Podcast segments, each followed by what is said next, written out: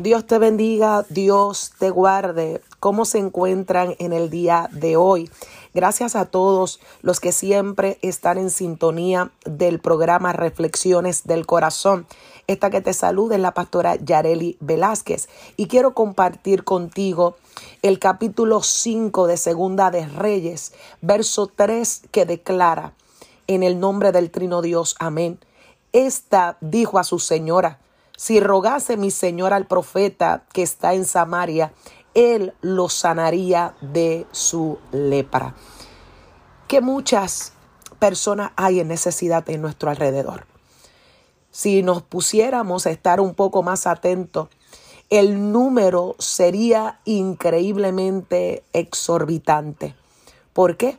Porque hay personas que debajo de su apariencia, debajo de lo que proyectan, están como estaba Namán, lleno de lepra, lleno de una necesidad, necesitados de un milagro que ellos ya han declarado para su vida, que es imposible que puedan ser sanados. Sin embargo, una muchacha que trabajaba como esclava en la casa de él tuvo a bien en abrir su boca para declarar una palabra de bendición. A veces nosotros en la condición en la que nos encontramos por diversas pruebas no quisiéramos ni siquiera abrir nuestra boca para bendecir a alguien, para decirle a alguien de las bondades de nuestro Dios. Sin embargo, es ahí donde todo el panorama de nuestra vida va a cambiar, porque cuando nosotros dejamos nuestra necesidad a un lado y no la tomamos ni siquiera tampoco como una excusa para dejar de bendecir a los demás,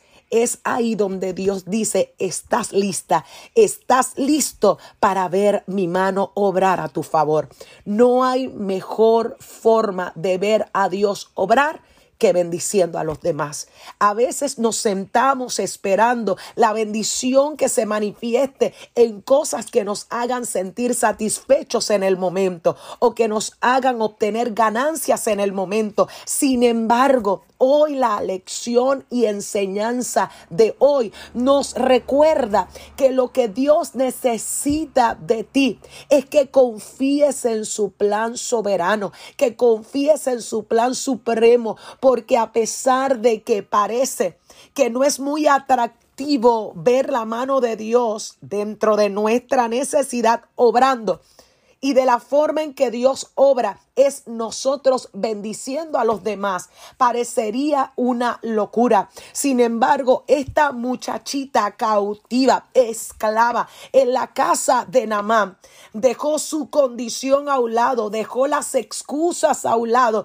y dijo, yo voy a bendecir a mi amo, yo voy a declarar una palabra que cambiará su vida. Y no solamente esto me llama la atención de esta muchachita, sino que dice la palabra que ni siquiera ella buscó honra. Ella no buscó una oportunidad. Así que ella no era oportunista, sino que demostró su sencillez y su humildad. ¿Cómo la demostró? Cómo la manifestó. Ni siquiera buscó hablar directamente con su jefe, con el dueño de su casa o con el dueño de su vida. Namán en ningún momento la palabra registra que ella fue directamente a donde él, sino que fue a donde la mujer de Namán para decirle si mi señor rogase al profeta que está en Samaria, él lo sanaría de su lepra. Wow.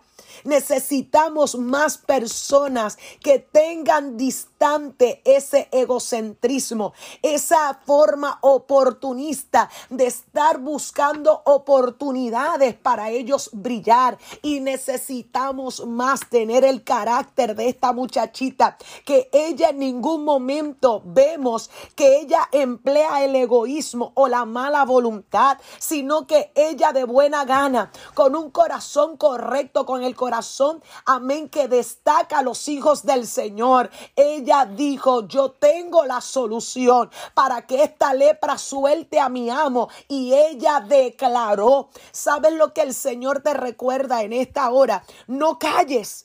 No calles, no es tiempo de callar, Pastora Yareli, pero es que yo me siento frustrado. Pastora Yareli, es que mi jefe no merece que yo le hable de Dios. Mi familia no merece que yo le hable de Dios. Mis amigos no merecen que yo le hable de Dios. El que está en la tienda no merece que yo le hable de Dios. ¡Wow! Si nos pusiéramos a verlo de nuestra manera y a nuestra perspectiva, definitivamente nadie merecería que le habláramos de Dios. Nadie se merece que nosotros le demos una palabra de bendición. Nadie se merece que nosotros le abracemos con una palabra que cambiará su vida. Pero hoy te reto a que actúes como esa muchachita Hoy te reto a que abras tu boca. Hoy te reto a que no te quedes callado. Hoy te reto a que mandes ese mensaje de WhatsApp a esa familia que te hirió, a esa persona que te lastimó y bendícele. Declárale una palabra que cambie su vida para siempre. Declárale una palabra que le abrace en su proceso y en su momento de crisis. ¿Por qué? Porque una vez que esa muchacha abrió la boca, ella lo próximo que consiguió fue ver un hombre que era un idólatra, ver un hombre que se inclinaba a adorar dioses ajenos, ahora regresaba a su casa sano. Segundo, no solo salió sano, eso es lo primero. Segundo, sino que regresó renovado, siendo un hombre diferente, siendo un hombre con una visión distinta.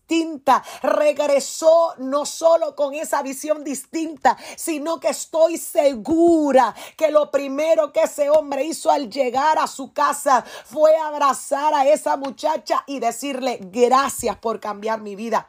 Gracias por cambiar el destino que mi vida, de mi vida. Tú podías haberme dejado morir en lepra. Tú me podías haber dejado podrirme con esta enfermedad. Gracias por bendecir mi vida. Yo creo que la mayor recompensa que nosotros podemos recibir del cielo es escuchar a un pecador arrepintiéndose. Es escuchar de la boca de un impío que le dé gracias a Dios por el milagro efectuado para su vida. Así que en esta hora del día te exhorto a que abras tu boca y empieces a contagiar al mundo con las palabras que cambiarán su vida y su destino para siempre.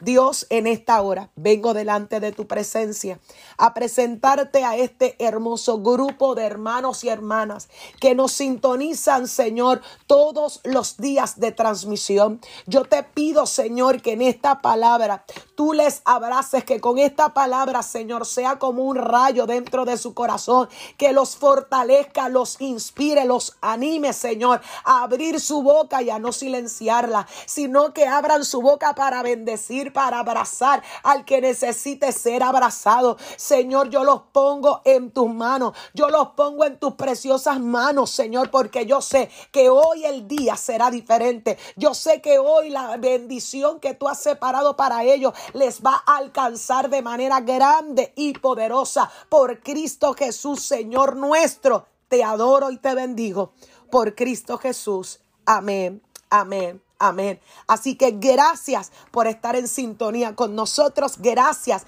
por ciertamente confiar en nosotros para recibir una palabra eh, cada día de parte del Señor para tu corazón.